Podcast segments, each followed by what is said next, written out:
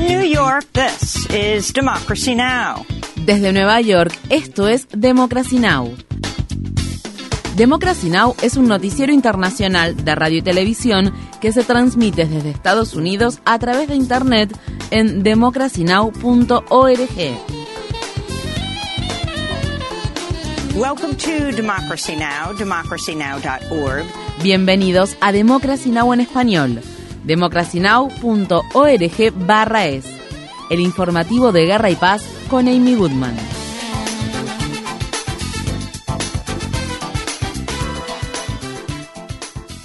Convoy de camiones de ayuda humanitaria de la ONU utilizó el martes un paso fronterizo recientemente abierto para cruzar desde Turquía hacia el norte de Siria, donde algunas personas sobrevivientes del terremoto han estado esperando recibir ayuda durante más de una semana. En Turquía, nueve personas sobrevivientes fueron rescatadas de entre los escombros el martes, al tiempo que el número total de muertes registrado en Turquía y Siria tras el terremoto de magnitud 7,8 del lunes pasado y sus réplicas superan las 41.000. La Organización Mundial de la Salud advirtió sobre el riesgo de enfermedades transmitidas por el agua en el contexto de destrucción masiva y desplazamientos de población que enfrentan ambos países. El personal médico también reporta que hay muchos pacientes con problemas de salud mental, incluido trastorno de estrés postraumático. Estas fueron las palabras expresadas por Diana Fatal, una trabajadora de UNICEF que se encuentra en Siria. Miles de niños y niñas sirios enfrentaron el 6 de febrero una crisis dentro de otra crisis donde continúan enfrentando situaciones complejas de desplazamiento, miedo y frío extremo. Como se puede ver, este albergue colectivo que solía ser una escuela ahora alberga a familias que perdieron casas y seres queridos.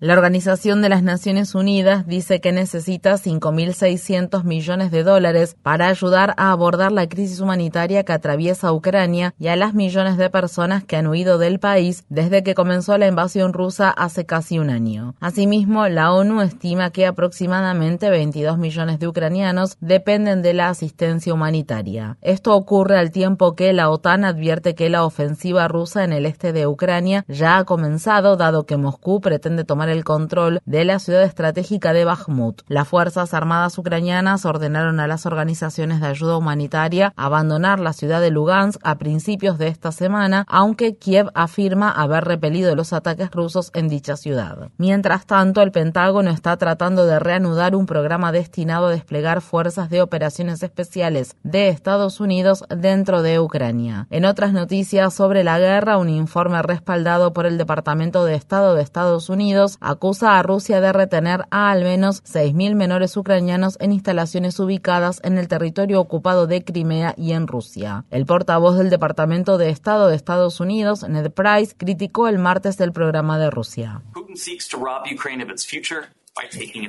Putin se roba a los niños y niñas de Ucrania para dejar al país sin futuro el sistema ruso de reubicación forzada, reeducación y adopción de menores ucranianos es un elemento clave de los esfuerzos sistemáticos del Kremlin para negar y suprimir la identidad de Ucrania, su historia y su cultura.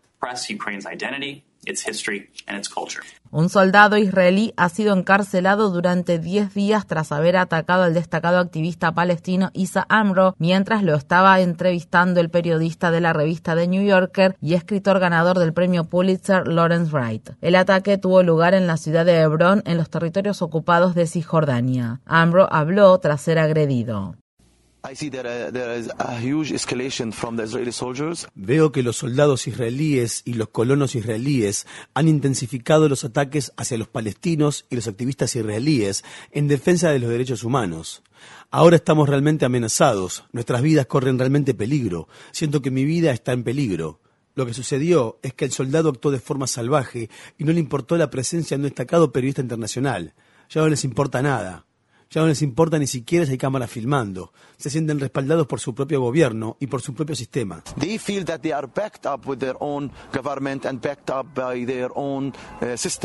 El video del ataque que Bray publicó en Twitter se ha vuelto viral. El ministro de Seguridad Nacional de Israel, el ultraderechista Itamar Ben-Gvir, ha expresado su total apoyo al agresor. Esto se produce en medio de una intensificación de la violencia contra los palestinos, donde soldados israelíes mataron a otras dos personas, incluido un adolescente, durante una incursión militar que tuvo lugar en el campamento de refugiados de Farah, en el norte de los territorios ocupados de Cisjordania. Al menos 50 palestinos, incluidos 11 menores de edad, han muerto a manos de militares israelíes desde principios de 2023. El gobierno del presidente estadounidense Joe Biden ha retirado la nominación del destacado abogado de derechos humanos James Cavallaro para servir en la Comisión Interamericana de Derechos Humanos por describir a Israel como un estado de apartheid. Cavallaro, que es cofundador y director ejecutivo de la Red Universitaria por los Derechos Humanos y fue comisionado de la Comisión Interamericana de Derechos Humanos entre 2014 y 2017,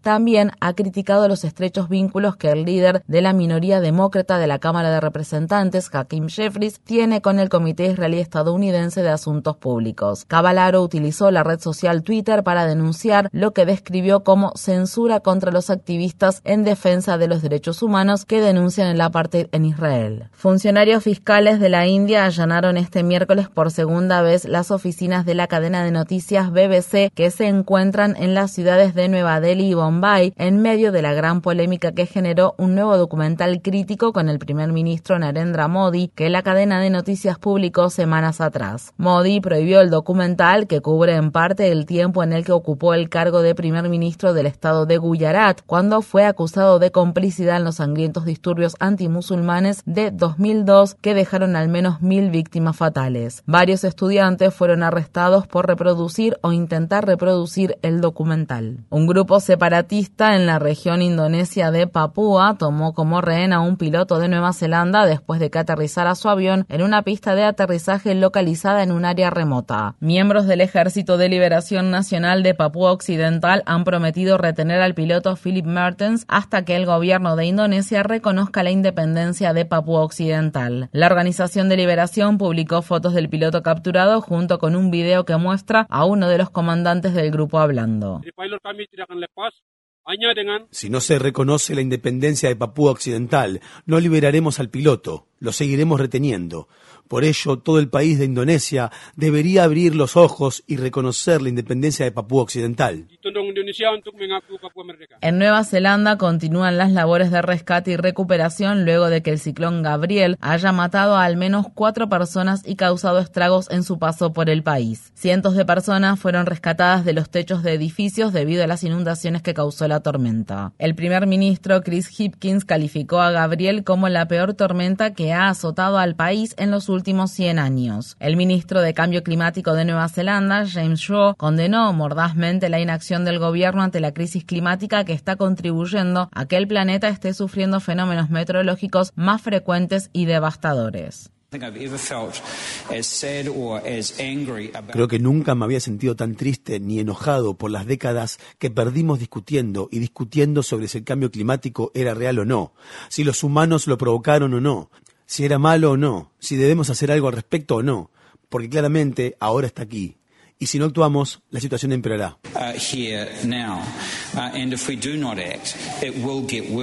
En el Reino Unido, los activistas de la organización ambientalista Just Stop Oil le entregaron un ultimátum al primer ministro Rishi Sunak, mediante el cual advierten que el gobierno británico debe detener cualquier nueva licencia para compañías de combustibles fósiles después del 10 de abril. De lo contrario, deberá lidiar con la intensificación de las acciones disruptivas que llevarán a cabo los jóvenes activistas. La organización ambientalista es conocida por realizar protestas no violentas de acción directa de gran repercusión y llevar a cabo acciones disruptivas en espacios públicos como museos de arte y carreteras, con el fin de concientizar a la población sobre la necesidad de tomar medidas de manera urgente contra la crisis del cambio climático. Estas fueron las palabras expresadas por la activista Hannah Hunt. En lugar de responder a los deseos del pueblo británico, los gobernantes están implementando políticas que arrojan a millones de personas a la miseria, al tiempo que permiten que las compañías de combustibles fósiles obtengan las mayores ganancias en la historia del Reino Unido. Para poder ganar, el gobierno tendrá que derrotar a la juventud de este país, dado que nosotros pondremos nuestros cuerpos en la primera línea. country. Mientras se llevaba a cabo esa movilización, los activistas contra el cambio climático del grupo ecologista Rebelión contra la Extinción bloquearon las terminales de aviones privados del aeropuerto de Luton en las afueras de la ciudad de Londres con una pancarta que decía impuestos a los viajeros frecuentes. En Nueva York, decenas de activistas de dicho grupo ecologista protestaron frente a las oficinas de la empresa de servicios financieros Citigroup para exigir que deje de invertir en la expansión de la explotación de combustibles fósiles. Citi es el segundo mayor financista de las compañías de combustibles fósiles a nivel mundial después de JP Morgan Chase. El expresidente de extrema derecha de Brasil, Jair Bolsonaro, le dijo al periódico The Wall Street Journal que planea regresar a Brasil en marzo para liderar la oposición y enfrentar las acusaciones en su contra por los ataques contra los edificios gubernamentales de Brasilia que sus furiosos partidarios llevaron a cabo en enero. Bolsonaro, quien nunca reconoció el triunfo del presidente presidente Luis Ignacio Lula da Silva en las elecciones presidenciales de octubre pasado, se encuentra en el estado de Florida desde diciembre. Las autoridades estadounidenses arrestaron a otros cuatro sospechosos en relación con el asesinato del presidente haitiano Jovenel Moïse que tuvo lugar en 2021. Los cuatro hombres fueron arrestados en el estado de Florida, de los cuales tres fueron acusados por el Departamento de Justicia de conspirar para secuestrar y matar fuera de Estados Unidos. Uno de los sospechosos fue acusado de contrabando chalecos antibalas. Según lo informado por la oficina del fiscal federal para el Distrito Sur del estado de Florida, tres de los hombres son ciudadanos estadounidenses y el cuarto residente permanente. Estas fueron las palabras expresadas por el fiscal general adjunto de Estados Unidos, Matthew Olsen.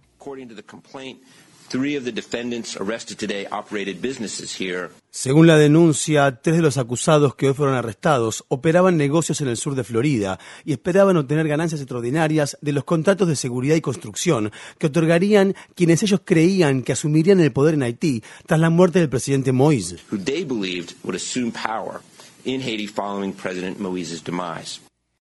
El gobierno del presidente estadounidense Joe Biden dijo el martes que no hay indicios de que los tres objetos voladores no identificados que fueron derribados durante el fin de semana sobre territorio norteamericano estén conectados a un programa de vigilancia de China ni de cualquier otro país. El portavoz del Consejo de Seguridad Nacional, John Kirby, dijo que los objetos podrían estar ligados a entes comerciales o de investigación. El medio de comunicación Bloomberg informa que los misiles fabricados por la compañía Raytheon que Estados Unidos utiliza utilizó para derribar los objetos tienen un costo de alrededor de 440 mil dólares cada uno. La gobernadora republicana de Dakota del Sur, Kristi Noem, promulgó una ley que prohíbe a partir del 1 de julio el tratamiento médico quirúrgico y no quirúrgico relacionado con la afirmación de género para los jóvenes. Los prestadores de servicios médicos que violen la ley podrían enfrentar demandas civiles o perder sus licencias para ejercer la profesión. Dakota del Sur es el sexto estado en promulgar una ley de estas características y Tennessee podría ser el próximo ya que los legisladores republicanos presentaron un proyecto de ley similar el lunes. La Unión Estadounidense para las Libertades Civiles y otras organizaciones de defensa de los derechos transgénero se comprometieron a impugnar el proyecto de ley. El activista por los derechos de las personas transgénero de la Unión Estadounidense para las Libertades Civiles, Chase Strangio, escribió, al pasar de la seguridad a la privacidad, la retórica que alimenta los proyectos de ley antitransgénero puso el problema directamente en el cuerpo y la existencia de las personas trans. El problema no fue algo que hayamos hecho, sino quiénes somos y cuál es nuestra apariencia. La senadora demócrata del estado de California, Dianne Feinstein, anunció que no buscará la reelección en 2024. Era esperado que la senadora de 89 años, quien fue elegida por primera vez como senadora de Estados Unidos en 1992 y es la persona de más edad en el Congreso estadounidense, tomara dicha decisión. Feinstein es además la senadora con más años de servicio y la primera mujer en presidir el Comité Judicial del Senado, así como la primera mujer en haber ocupado la alcaldía de la ciudad de San Francisco. Dos congresistas de California, Katie Porter y Adam Schiff, quien recibe el respaldo de Nancy Pelosi, ya anunciaron que se postularán para el escaño vacante. Según se informa, la congresista Barbara Lee le dijo a sus colegas que también tiene pensado postularse para dicho escaño.